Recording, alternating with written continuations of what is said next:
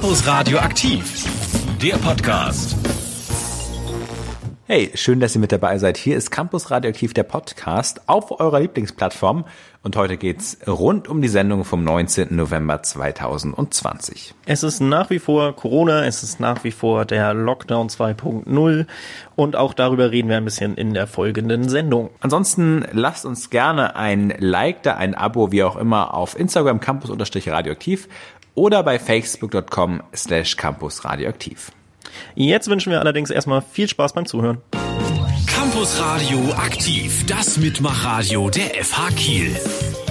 Ja, was ist denn das? Dann haben wir euch die Campus Radioaktiv Leute mal wieder geweckt. Morgens um 8. Schön, dass ihr mit dabei seid. Hier sind Niki und Martin. Hallo. Ja, Martin, wir haben einiges im Gepäck für heute.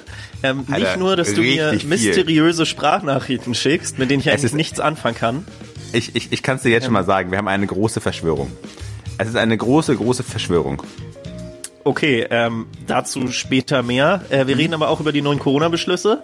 Äh, und Martin, ich kann es auch so schon mal anteasern, du hattest auch Geburtstag. Ja. Ich habe den bescheuertsten Geburtstag meines Lebens. Also wirklich, ich habe noch nie so unwenig gefeiert. Also, aber ich glaube, das kennt ihr auch, wenn ihr selbst Corona hattet in diesem Jahr, äh, Geburtstag. So. Corona hatte in diesem Jahr. Ja, ähm, naja, es geht noch weiter mit einem Buchtipp, einem Spieletipp. Wir haben noch mehr Mystisches von Lena. Ähm, ja, Ja. also allerhand zu berichten. Es geht erstmal um die Ergebnisse aus der Corona-Beratung von Bund und Ländern. Am 16.11.2020 traf sich die Bundeskanzlerin und die Ministerpräsidenten der Länder, um eine Zwischenbilanz des Lockdowns 2.0 zu ziehen. Ja, am äh, 28. Oktober 2020 ja weitreichende Beschränkungen im Teilen des öffentlichen Lebens beschlossen hatten und deren Geltungsdauer auch auf Ende November gelegt haben. Das heißt, heute war es eine Zwischenbilanz. Und in dieser Zwischenbilanz wollten wir schauen, was wir verändern müssen, wo wir stehen und ähm, welche Empfehlungen wir geben. Ja, und da wir im Moment von dem 50er Inzidenzwert im Moment noch entfernt sind, wünscht sich äh, Kanzlerin Merkel eigentlich härtere Maßnahmen. Die Länderchefs wollen jedoch noch eine Woche abwarten und dann nochmal neu darüber beraten. Ja, der, äh, die 7-Tage-Inzidenz lag bei 143 Fällen pro 100.000 Einwohner, also weit entfernt von dem erklärten Ziel der Regierung, wieder an einen Wert von 50 heranzukommen. Die Lage bleibt also nach wie vor ernst. Die Pandemie ist noch nicht überwunden. Und Merkel selbst sagt, dass die Kontaktbeschränkungen das Erfolgsrezept bei der Bekämpfung des Virus sind und ruft dazu auf, deswegen auch die Kontakte weiter zu beschränken. und äh, auch darum bitten und die Menschen auffordern, dies weiter so einzuhalten, denn die Kontaktbeschränkungen sind das Erfolgsrezept und wir brauchen mehr davon. Wir müssen noch stärker reduzieren, damit wir auch unsere Ziele erreichen. Am 25. November soll die nächste Konferenz stattfinden, in der dann beraten wird, wie es Ende November weitergehen soll. Und in dieser Konferenz, du sagtest Niki, sollen dann auch die Richtlinien beschlossen werden. Bis dahin gelten folgende Recht Richtlinien. Erstmal Kontakte noch mehr reduzieren, also zum Beispiel Freizeittreffen auf einen festen weiteren Haushalt beschränken. Auf private Feiern soll bitte verzichtet werden. Ebenso sollen nicht notwendige Privi private Reisen unterlassen werden. Außerdem ist telefonische Krankschreibung ähm, möglich. Man kann sich bei Atemwegserkrankungen vom Arzt telefonisch krankschreiben lassen. Und als letztes noch der Schutz von Risikogruppen. Besuch bei zum Beispiel älteren Menschen nur ohne Krankheitssymptome. Wir haben eine Gewinnerin unter uns. Äh, herzlichen Glückwunsch nochmal an der Stelle. Bei uns ist Marlina. Hallo. Guten Morgen und vielen, vielen Dank. Ja, Marlina, nachdem unser Team letztes Jahr schon zwei ähm, Hörmöwen heißen, diese Preistitel äh, gewinnen konnte, hast du dieses Jahr erneut, also erneut das für uns gewonnen sozusagen. Ähm, die Hörmöwe 2020 in der Kategorie journalistischer Beitrag Watercont. Ähm, das Ganze ist ein Beitrag der offenen Kanäle in Schleswig-Holstein. Wie fühlst du dich mit diesem großartigen Preis? Natürlich ganz toll. Es ist schön, dass diese Siegesserie bei uns in den Reihen bleiben konnte. Und ja, auch wenn das dieses Jahr natürlich alles ein bisschen anders stattgefunden hat, jetzt die Siegerehrung, war es trotzdem ganz schön, dass ja überhaupt irgendwas stattgefunden hat. Ja, top. Dein Gewinnerbeitrag hat ein ernstes Thema. Ähm, was ist das und wie kam es dazu? Ähm, es geht um die Krebsgesellschaft, also die Schleswig-Holsteinische Krebsgesellschaft und deren Arbeit. Und es ist so, dass Krebs für mich einfach ein Thema ist, was mich schon länger, also nicht mich persönlich länger begleitet, aber in meinem Umfeld. Ähm, und ich auch einfach denke, dass das ein Thema ist, was auch jeder hören sollte. Und deswegen war es mir wichtig, ja, das auch einfach mal aufzunehmen in einem Beitrag und das weiterzugeben, den Menschen näher zu bringen. Und ich glaube, dass die Krebsgesellschaft da eine sehr wertvolle Arbeit macht. Also es ist so, dass sie ja nicht in medizinischen Fragen beraten, aber halt in allem drumherum und versuchen, das Leben der Betroffenen, aber auch der Angehörigen, die dürfen auch nicht vergessen werden, einfach schöner zu gestalten und ihnen irgendwie so durch die Zeit zu helfen. Spannend, spannend und nochmal spannend. Äh, nicht nur wir sind begeistert von deinem super Beitrag, auch die Erfahr selbst äh, freut sich und postet und schreibt fleißig über dich. Ähm, Jetzt ist natürlich die Frage, wie kommst du mit dem neu gewonnenen Ruhm zurecht? Gibt es schon Autogrammkarten? Bist du über den roten Teppich gelaufen? Was ist äh, jetzt zur Sache? Na klar, also die Autogrammkarten sind schon in Druck. Ähm, ich hoffe, du verwaltest die dann für mich, weil dafür habe ich jetzt leider nicht mehr so viel Zeit. Ähm, nee, also ich habe das mit meinen Mädels hier noch ein bisschen gefeiert. Ähm, Pia aus unseren Reihen, die ja auch mit nominiert war, wir haben das hier natürlich zusammen verbracht und ja, den Abend noch schön ausklingen lassen, vielleicht mit ein ganz bisschen Alkohol, was ich finde in diesen Zeiten auch mal okay ist, dass es auch mal wieder irgendwas zu feiern gibt. Ja, und aller spätestens jetzt solltet ihr zu Hause auch scharf drauf sein, das preisgekrönte Stück zu hören.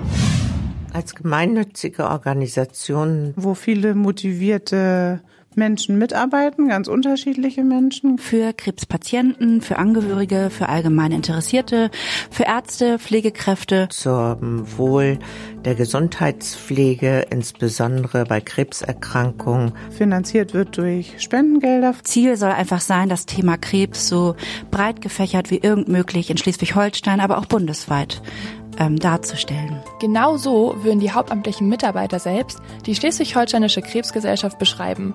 Neben sechs Außenstellen in ganz Schleswig-Holstein verteilt, haben sie ihren Hauptsitz in Kiel und machen es sich zur Aufgabe, gerade die betroffenen Krebspatienten und Angehörige zu unterstützen. Wir haben unterschiedlichste Angebote für Patienten und Angehörige zur Unterstützung im Alltag ab dem Tag der Diagnose. Das kann zum Beispiel sein ein Beratungsgespräch, psychologisches Beratungsgespräch oder eines von unserer vielen Kurse, Workshops, Angebote, Informationsabende. Wir haben an die 40, 50 Informationsabende im ganzen Land. Katharina Papke kommt schon aus dem onkologischen Bereich und arbeitete damals selbst direkt mit den Patienten im Krankenhaus. Heute ist sie seit zehn Jahren Geschäftsführerin der Schleswig-Holsteinischen Krebsgesellschaft und kommt immer noch jeden Tag motiviert zur Arbeit. Also ich muss wirklich sagen, das Schöne ist bei der Krebsgesellschaft, es gibt keinen ganz normalen regulären Tag. Ähm, es gibt mal nur Bürotage, ähm, dass einfach ähm, Anfragen abgearbeitet werden, Projektanträge abgearbeitet werden, dass wir uns mit den ehrenamtlichen Helfern, wir haben 250 ehrenamtliche Helfer in ganz Schleswig-Holstein, das bedarf viel Kommunikation und Koordination. Dann gibt es noch den politischen politischen Austausch auf politischer Ebene. Wir arbeiten gerade ganz engmaschig mit dem Bildungsministerium zusammen, aber auch mit dem Gesundheitsministerium. Insgesamt arbeitet die Krebsgesellschaft also in alle Richtungen, mit Hauptaugenmerk auf Krebsberatung, Selbsthilfe und Kurse, Forschung, Prävention und Informationsvermittlung. Ganz besonders gefällt mir die Zusammenarbeit mit so wahnsinnig vielen unterschiedlichen Menschen. Alle haben irgendeinen Teil dazu beigetragen, dass die Krebsgesellschaft sich weiterentwickeln durfte. Und jeder tut das zum aller, allergrößten Teil mit sehr viel Engagement, Liebe und Einsatz. Und ähm, bei jedem ist genau das zu erkennen und alles zusammen ergibt dann tatsächlich am Ende die Krebsgesellschaft. Und das ist, glaube ich, das Besondere hier. Trotzdem ist die Arbeit bei der Krebsgesellschaft, gerade auch durch den engen Kontakt zur Betroffenen, oft emotional geprägt. Die Mitarbeiter setzen sich jeden Tag mit dem Thema Krebs auseinander und bekommen täglich das Leid einzelner Personen mit. Dadurch, dass ich jetzt schon lange im Bereich der Onkologie tätig bin, habe ich gelernt, ähm, mit vielen Situationen gut umzugehen. Und dennoch geht mir das ein oder andere sehr nahe. Und ich bin aber auch fest davon überzeugt, das ist gut so. Ich kann nur so meinen Job auch gut machen als Geschäftsführerin, wenn ich ein entsprechendes Empfinden dafür habe. Ich muss mich selber schützen und das kann ich in der Regel ganz gut. Und wenn mir mal etwas sehr nahe geht, hat das meist einen Grund. Und dem gehe ich nach und überprüfe das, aber ich verbiete mir das nicht. Gleichzeitig hat das Ganze auch eine sehr schöne Seite. Denn die Arbeit der Krebsgesellschaft bietet die Möglichkeit, den Betroffenen direkt zu helfen, wenn diese selber vielleicht nicht wirklich weiter wissen. Ich merke sehr, ähm, was wir hier auch bewegen dürfen, wie wir die Menschen unterstützen können. Und das ist auch der Grund, warum es so dankbar ist, im onkologischen Bereich arbeiten zu dürfen. Jeder einzelne Patient hat oder auch Angehörige hat eigene Hoffnung. Und das ist nicht immer Heilung. Das ist manchmal auch was ganz anderes. Und jedem können wir hier irgendwie Hilfe anbieten, irgendwie unterstützen. Und manchmal reicht es auch einfach nur ein offenes Ohr anzubieten. Wir versuchen einfach in die Region zu gehen und Patienten und Familien mit einer Krebserkrankung was auch immer sie brauchen, irgendwie unterstützen zu können. Und um genau das durchzuführen, bietet die Schleswig-Holsteinische Krebsgesellschaft verschiedenste Kurse, Infoabende und Beratungen an. Hallo. Hallo. Norma Jensen ist eine von vielen Kursleiterinnen. Bei ihr kommen 15 Betroffene regelmäßig zusammen, um sich mit dem Thema Achtsamkeit auseinanderzusetzen. Ja, die Menschen werden ähm, mal wieder ein bisschen im Kopf zur Ruhe gebracht. Und diese Stille im Kopf und die Möglichkeiten, die daraus entstehen, die sind vielen gar nicht bewusst. Gerade das Thema Krebs und die Lage, in der sich die Teilnehmer der Kurse befinden, ist natürlich oft emotional behaftet. Jedoch möchte gerade Frau Jensen bei ihrem Kurs eher die Möglichkeit einer Auszeit geben. Es ist so, dass das Thema Krebs hier überhaupt nicht thematisiert wird. Das heißt, wir sprechen, ich spreche mit den Menschen als Menschen. Und natürlich kommt im Gespräch, wir haben ja jedes, ähm, jede Stunde ein bestimmtes Thema, und dann kommen natürlich Beispiele aus dem Leben. Und dann, wenn das Thema darauf kommt, dann kann das schon eine Reaktion ähm, herausfordern. Im Endeffekt befinden sich doch viele in der Lage, dass sie nicht genug auf sich selbst achten und genau deshalb ist es so wichtig, dass man das Gelernte auch in seinen Alltag langfristig einbaut. Es ist, nimmt jeder aus jeder Stunde etwas mit. Wenn man das ein bisschen trainiert, das, das ist halt das Wichtige, dass man das regelmäßig übt, dann kann man da unglaublich viel für sich und seinen Alltag mitnehmen. Monika Ermeling ist eine der Teilnehmerinnen des Achtsamkeitskurses. Sie selber hat einen Lymphdrüsenkrebs, welcher nicht heilbar ist. Sie hat schon viele Angebote wahrgenommen, aber auch hier hat sie wieder etwas Neues gelernt. Das war schon ganz spannend. Äh, wir haben die ähm, ja, Body Scan heißt das, also die Reise durch den Körper äh, auf Neudeutsch. Äh, und dann haben wir, fand ich ganz interessant, ich mache ein bisschen Yoga und mache eigentlich auch den Sonnengruß zu Hause, aber den Sonnengruß im Sitzen gemacht. Und das war, war richtig, richtig gut, ja. Und was ich eben schön fand, sie hat das eingeleitet mit den Worten, diese 60 Minuten sind nur für dich. Und das ist was, was viel, viel fehlt, auch mir. Aber Monika ist nicht nur selbst Betroffene, sondern arbeitet mittlerweile selbst als Ehrenamtliche bei der Krebsgesellschaft. Alles begann bei der Hilfe für einen Spendenlauf, aber heute kümmert sich Monika auch noch um das Pflegen der Website und die Betreuung der Infostände. Insgesamt ist die Krebsgesellschaft für Monika also sehr bedeutend. Krebsgesellschaft, es ist einfach eine Gesellschaft, ähm, ja, wie Familie. Und das ist tatsächlich so. Ich höre das ganz häufig, äh, dass mir Leute sagen, sobald man hier den, dieses Büro betritt, das ist, das kann man nicht beschreiben, was es ist. Es ist eine Wahnsinnsatmosphäre. Und genau diese Atmosphäre soll wirklich an jeden herangetragen werden. Deshalb geht es dort nicht nur um die direkten Krebspatienten, sondern auch um deren Angehörige. Sie sind von der Krankheit doch meist mehr betroffen, als man denkt und bekommen so die Möglichkeit, über Probleme zu sprechen. Und in diesem Seminar lernen Angehörige so ein bisschen die Selbsthilfe, so dass die Angehörigen etwas gestärkter und ähm, besser aufgestellt zurück in die Familie gehen. Und deswegen ist und bleibt Krebs etwas, das jeden Menschen irgendwie betrifft oder betreffen wird. Warum sollte man sich also nicht schon frühzeitig Wissen dazu beschaffen? Ich glaube, so die Pauschallösung gibt es nicht. Das muss jeder für sich selbst ganz individuell herausfinden. Aber sich dem erstmal stellen, ist, glaube ich, der allerwichtigste, größte Schritt. Campus Radioaktiv, heute mit Moritz und mir, Pia. Ich habe ja schon gesagt, wir haben quasi ein neues Gesicht und eine neue Stimme für euch im Campus Radio und das ist der liebe Moritz. Und damit wir den guten Herrn mal ein bisschen besser kennenlernen, habe ich mir gedacht, können wir den ja mal ein bisschen interviewen. Gerne. so, wir haben ja schon gesagt, ne? Du bist äh, Moritz. Wie alt bist du denn? Ich bin 25 Jahre alt tatsächlich. 25 Jahre alt, also quasi genau im Mittel von Campus Radio. Und bei uns gibt es ja ganz jung, ganz, ganz alt mit Opa Olli. Man könnte sagen, ich bin im besten Alter. Du bist im besten Alter, richtig. Ähm, was studierst du? Ich studiere den neuesten Studiengang Medieningenieur fast. Fast? Wie kann man denn fast Ich glaube, es ist, ich glaube, es ist der, ich glaube, es ist der neueste an der FAQ. Ah, du redest Kann aber sein, dass es einen neuen gibt.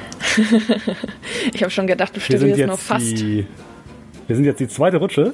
Mhm. Ähm, und nach uns jetzt gerade sind noch neue angefangen, die ich auch betreue. Das ist eine Verknüpfung zwischen, wie der Name auch schon sagt, Medien und Ingenieurswesen. Aber wie bist du dann bei uns im Campusradio gelandet? Über das tolle Wahlmodul, was ich allen unseren FH-Zuhörern empfehlen kann, Campusradio und Podcasting. Richtig schön Werbung machen. nee, kann ich aber sehr gut nachvollziehen. Das habe ich nämlich auch gemacht und äh, kann man wirklich nur empfehlen. Ähm, und ich würde sagen, ganz zum Schluss einen spannenden Fakt über dich.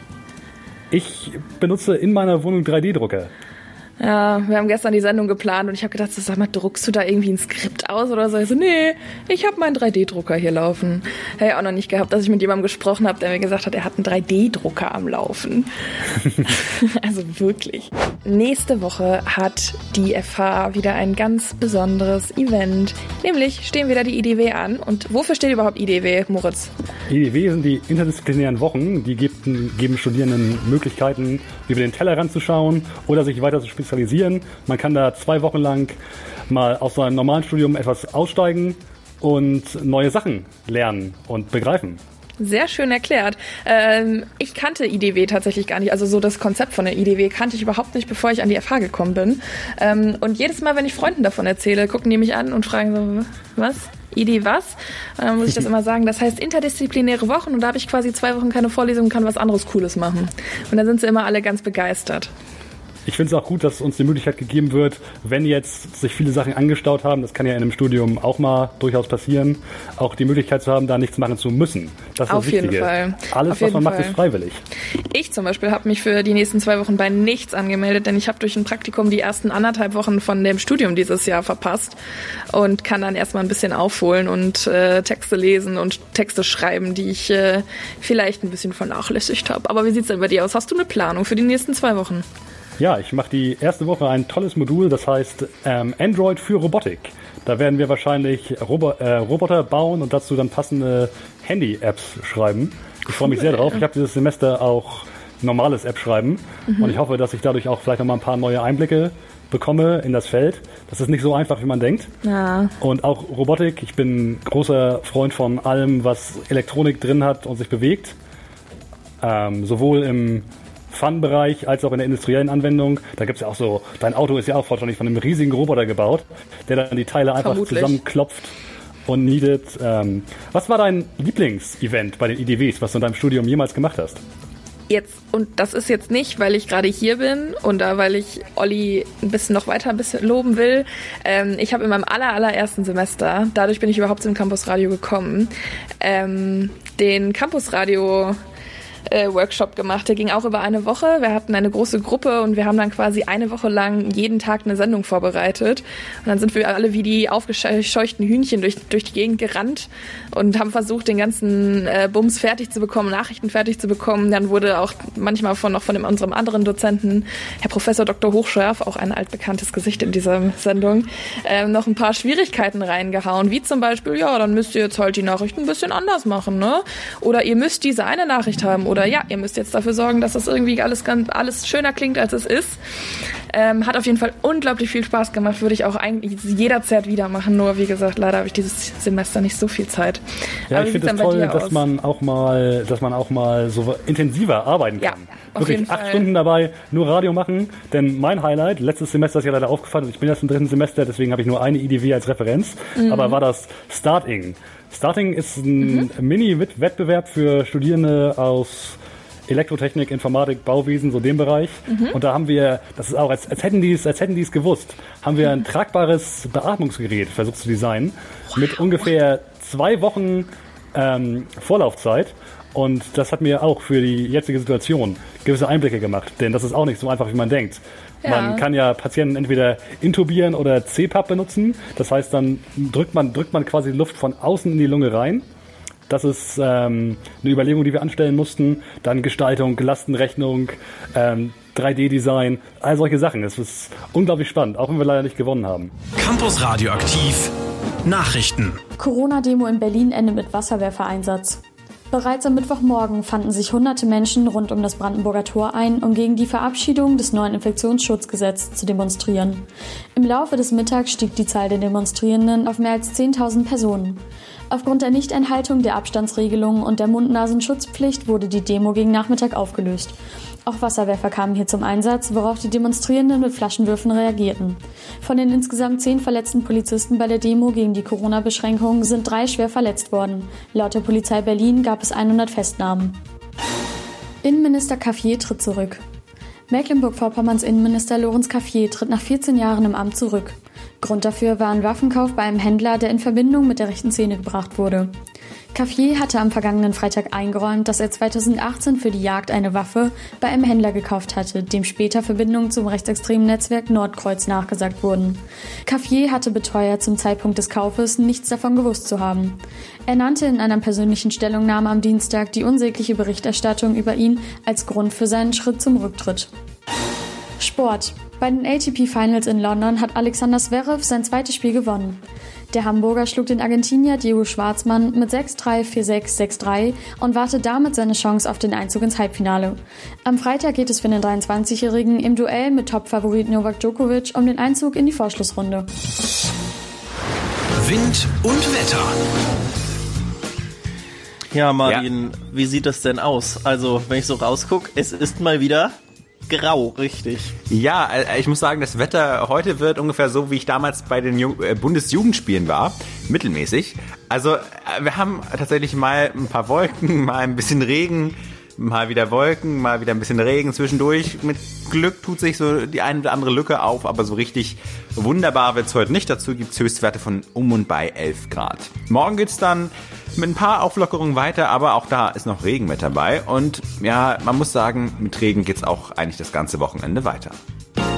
Campus Radio aktiv, das Mitmachradio der FH Kiel. Übrigens Regen, also ich glaube nicht, dass was mit meiner Verschwörung zu tun hat, aber ähm, du und deine Verschwörung. Ich, ich habe ähm, hab nochmal zur Info. Martin hat mir gestern Abend sehr mysteriöse Sprachnachrichten geschickt und ich habe keine Ahnung, was abgeht. Wir werden das es hier live in dieser Sendung noch lüften. Es ist eine Verschwörung. Ich glaube, dass es da, dass dahinter eine große, eine große Verschwörung steckt. Ich glaube, es, ich kann nämlich so viel sagen. Es gibt eine Sache, die nicht mal das ist, was sie mal war. Und, und ich werde auch einen Telegram-Kanal aufmachen. Ich werde einen Telegram-Kanal aufmachen. Definitiv. Okay. Hm? Ja? Okay. Hier ist Campus Radioaktiv. Schön, dass ihr mit dabei seid. Und jetzt schalten wir wieder zu unserer Galilena Mystery. Herzlich willkommen zu Galilena Mystery. Ich bin Lena. Ich decke immer historische Mythen für euch auf. Normalerweise unterhalte ich mich dafür immer mit der Moderation, die im Radiostudio ist. Heute erzähle ich einfach mal was. Und zwar ähm, decken wir heute das große historische Megamythos. Wo zur Hölle, liebe kleine Katze, ist dein blödes Halsband? Ähm, ich habe das ja schon, also ich habe das vielen Leuten schon erzählt und es war auch im Campusradio jetzt schon zwei, dreimal Thema. Ich habe seit kurzem Katzenbabys. Ähm, das klingt, als hätte ich sie selbst geboren, habe ich nicht. Aber ähm, die sind auf jeden Fall, halten mich gut auf Trab. Und sie sind beide orange, orange-weiß gestreift. Sie sehen aus, als hätten sie weiße Söckchen an. Und ähm, ja, man kann sie, also wenn man ihre Persönlichkeit nicht kennt, ist es sehr schwer, sie auseinanderzuhalten. Also es gibt kleine Unterschiede, aber die sind wirklich marginal. Deswegen habe ich ihnen Halsbänder gekauft. Und oh mein Gott, wie süß. Wie süß sind Katzen mit Halsbändern. Ich hoffe, dass sie sich, also der Plan ist, dass sie später mal Fliegen tragen. Einfach weil sie kleine Gentlemen sind. Ähm, bis das geschieht, muss ich ihnen allerdings noch angewöhnen, dass Halsbänder nicht der Feind sind. Sie haben leider gelernt, weil die Halsbänder ihnen noch zu groß sind, weil sie wirklich sehr klein sind, ähm, wie man die aufmacht mit dem Mund. Und deswegen renne ich ungefähr jeden Tag dreimal komplett verwirrt durch die Wohnung und suche ein Katzenhalsband, weil irgendeiner es mal wieder geschafft hat, es auszuziehen. Freddy, also ich, die Katzen heißen Fred und George, Freddy schafft es regelmäßig, damit zu spielen. Das heißt, ich finde es dann direkt wieder und ziehe es ihm direkt wieder an. Finde der eigentlich gar nicht mehr so geil, aber irgendwie Oh, ups, da ist gerade jemand runtergefallen. Oder, ähm, geht's dir gut, Katze? Geht's dir gut? Ach, wisst ihr was? Ich gehe mal gucken, wie es der Katze geht. Also beide Katzen gesichtet, beide Katzen gefunden. Ähm, man prügelt sich auch schon wieder. So schlimm kann es nicht gewesen sein, der Absturz. Ähm, Ja, also Freddy schafft es regelmäßig mit seinem Halsband zu spielen, das hatte ich ja schon erzählt. Georgie auf der anderen Seite. Georgie hat ein rotes Halsband und wir haben einen roten Teppich im Flur. Oh, man hört die beiden gerade streiten, vielleicht im Hintergrund.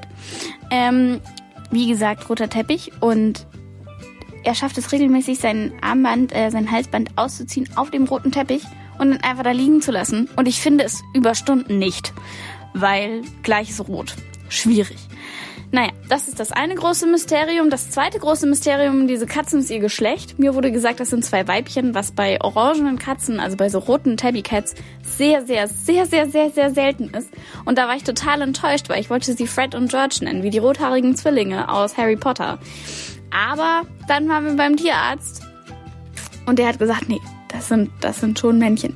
Und jetzt habe ich halt zwei männliche Katzen, die Freddy und Georgie heißen, weil wir uns schon so dran gewöhnt haben, sie so zu nennen.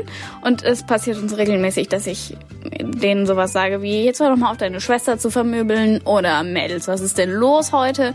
Ja, das muss ich mir noch ein bisschen abgewöhnen, weil wir wollen natürlich also wir wollen unseren Katzen kein Geschlecht aufschwätzen und es verändert auch absolut gar nichts, ob sie männlich oder weiblich sind. Sie sind mega verspielt gerade und manchmal schlafen sie und immer wenn sie schlafen, dann atme ich. Ähm, aber äh, das waren die zwei großen Mysterien, die diese Katzen umranken. Martin ist nicht nur gut für Verschwörungstheorien, seitdem er mich mit gestern Abend äh, nervt, kann man schon fast sagen. Ich habe keine Ahnung, worum es geht, aber es wird noch aufgeklärt. Ähm, erklärt aber auch gerne über Brettspiele auf. Äh, hier eine neue Folge von dem Brettspieltipp. MB Spiele präsentiert. König, Dame, Bauer. Martins Brettspieletipp. Hallo, schön, dass ihr wieder mit dabei seid bei unserem kleinen, aber feinen Brettspieletipp. Heute geht's ins ferne Japan, genauer gesagt nach Tokio.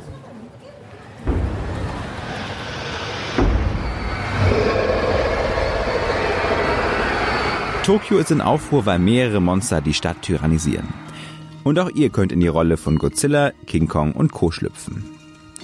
Das Spiel, um das es geht, ist King of Tokyo, ein Würfelspiel von Richard Garfield, erschienen beim Yellow Verlag. Ihr sucht euch einfach ein Monster aus und versucht Tokio zu erobern und möglichst lange in der Stadt zu bleiben. Das ist nicht so einfach, denn auch die anderen Monster wollen King of Tokyo werden. Wie funktioniert das? Insgesamt habt ihr sechs Würfel und je nachdem, was ihr würfelt, könnt ihr entweder Punkte sammeln, anderen Monster Schaden zufügen oder eure eigenen Leben wieder heilen. Das Würfeln läuft dabei wie beim Kniffel ab. Ihr habt also drei Würfel und könnt jedes Mal entscheiden, welche Symbole ihr behalten wollt. Ist gerade kein anderes Monster in Tokio, dürft ihr außerdem die Stadt erobern. Am Ende könnt ihr bei King of Tokyo auf zwei Arten gewinnen. Entweder ihr seid die Ersten, die 20 Punkte sammeln, oder die, wie ich finde, deutlich coolere Variante, ihr habt alle anderen Monster ausgeschaltet. Denn immer wenn ein Monster seine 10 Leben verloren hat, scheidet es aus. Klingt jetzt hart, ist aber tatsächlich nicht so dramatisch, weil eine Runde vom Spiel nicht allzu lang ist. Für wen ist das Spiel was? Ich würde sagen, für alle, die Würfelspiele mögen. King of Tokyo spielt man mit zwei bis sechs Spielern. Ab drei Leuten macht's wirklich Spaß. Also Familie, Freunde, ja, passt eigentlich alles. Wie schwer ist das Ganze? Ehrlich gesagt, ziemlich leicht. Das Spiel ist ab acht Jahren empfohlen, dementsprechend sind auch die Regeln überschaubar. Dafür spielt Glück eine umso größere Rolle. Was kostet der Spaß? Das Spiel gibt's für 25 bis 30 Euro. Mein Fazit, früher habe ich super gern gekniffelt, mache ich auch immer noch, keine Frage. Aber jetzt ist King of Tokyo meine Nummer eins der Lieblingswürfelspiele geworden. Es ist halt einfach wirklich Kniffel mit Monstern. Und es macht super Spaß, die anderen Monster zu verkloppen. Deshalb gibt's 9 von 10 Punkten. Also, schnappt euch die Würfel und werdet King of Tokyo.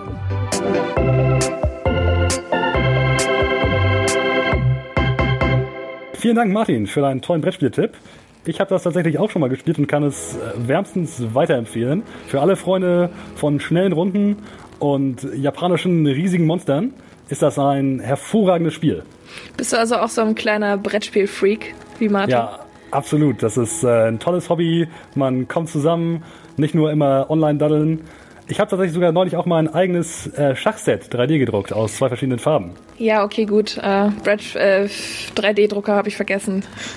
Kann ich mir vorstellen, dass du auch ein kleiner Brett Brettspiel-Freak bist. Mein Gott, aber ich spiele auch sehr gerne Brettspiele, das muss man auch sagen.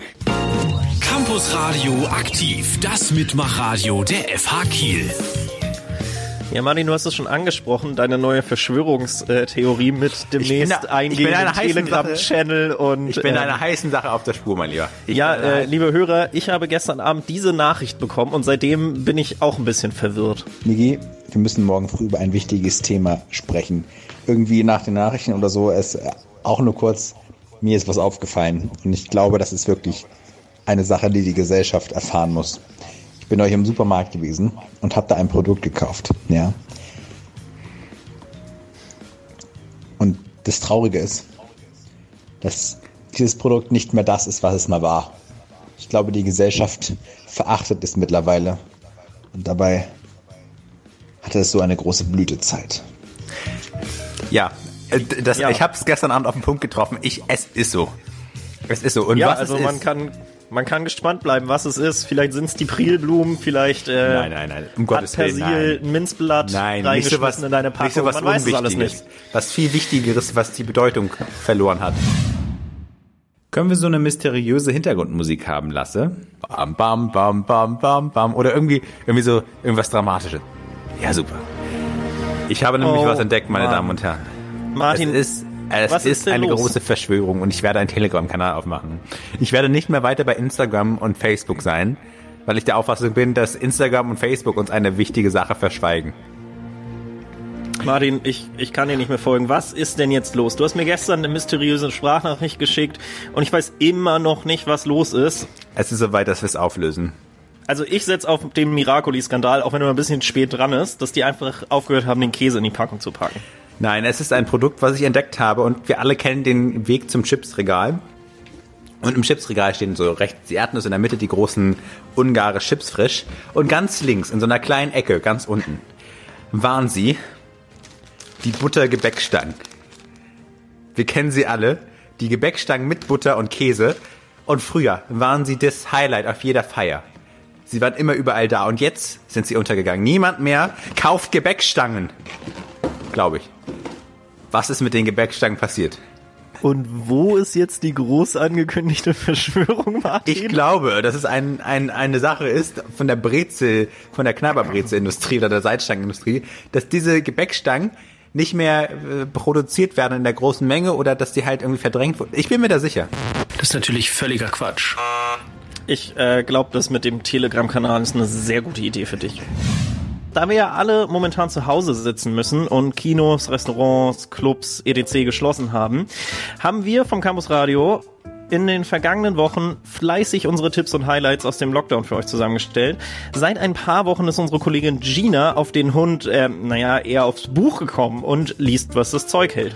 Ja, und man muss sagen, dazu hat man ja im Moment auch einfach Zeit. Ne? Mit einem guten Schmöker am Wochenende daheim mindestens geht das so viel rum, als wenn man sich durch Kneipen oder Bars schlagen, schla sch sch sch schlagen würde. Hallo liebe Gina, äh, was hast du heute für uns für einen Buchtipp? Einen wunderschönen guten Morgen von mir. Ich dachte mir, dass ich nach den beiden eher leichteren Romanen der letzten Wochen heute mal von einem Buch berichte, was schon fast als Sachbuch durchgeht. Vielleicht erratet ihr, um wen es geht, wenn ich euch dieses Zitat des Autors verrate. Es geht so. Remember to look up at the stars and not down at your feet. Na, klingelt da was? Oh, tollen Kalenderspruch.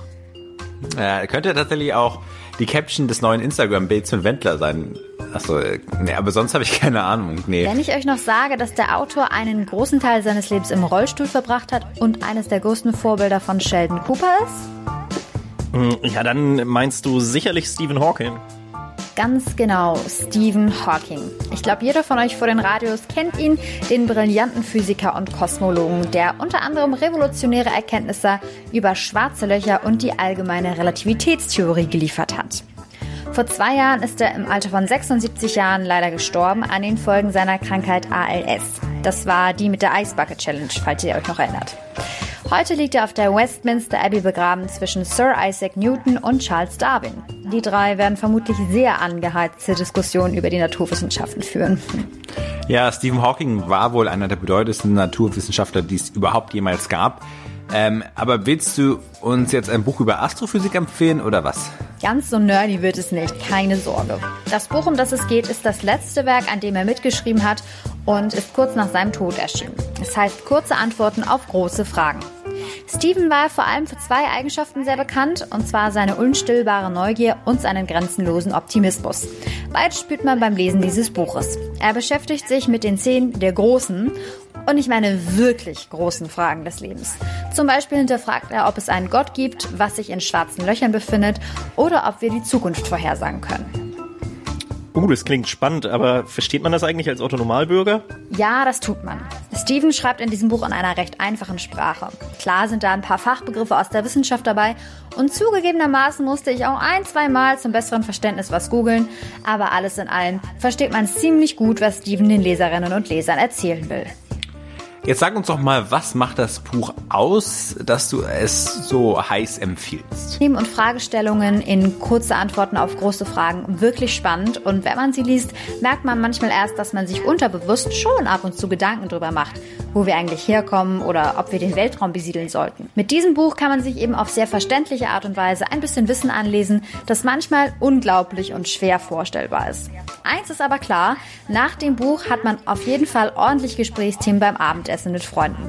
Außerdem ist Stephen Hawkings Schreibweise sehr authentisch, finde ich. Beim Lesen hatte ich die ganze Zeit sein Bild im Kopf und so eine warme, tiefe Männerstimme im Ohr. Vielleicht habt ihr ihn schon mal im Fernsehen gesehen und ähm, wisst, dass es unfassbar viel Spaß macht, Stevens Geschichten zuzuhören und zuzusehen. Und das gleiche Gefühl hat man auch beim Lesen. Ich kann es auf jeden Fall allen empfehlen, die sich mal auf einem Gebiet was anlesen möchten, auf dem sie sich sonst vielleicht noch nicht so gut auskennen. Viele seiner Gedanken über die Welt und die Zukunft sind heute aktueller denn je. Wenn euch gefällt, was ihr gehört habt, dann lasst uns einen Like da, kommentiert vielleicht, wenn wir etwas besser machen sollen, abonniert uns natürlich, dann verpasst ihr auch keine Folge mehr von eurem Lieblingspodcast. Und wenn ihr immer noch nicht genug kriegen könnt, dann schaut doch vorbei auf Instagram, auf campus-radioaktiv oder auf facebook.com slash campusradioaktiv. Wir hören uns dann zum nächsten Podcast wieder. Bleibt gesund. Bis denn. Campus Radioaktiv, der Podcast.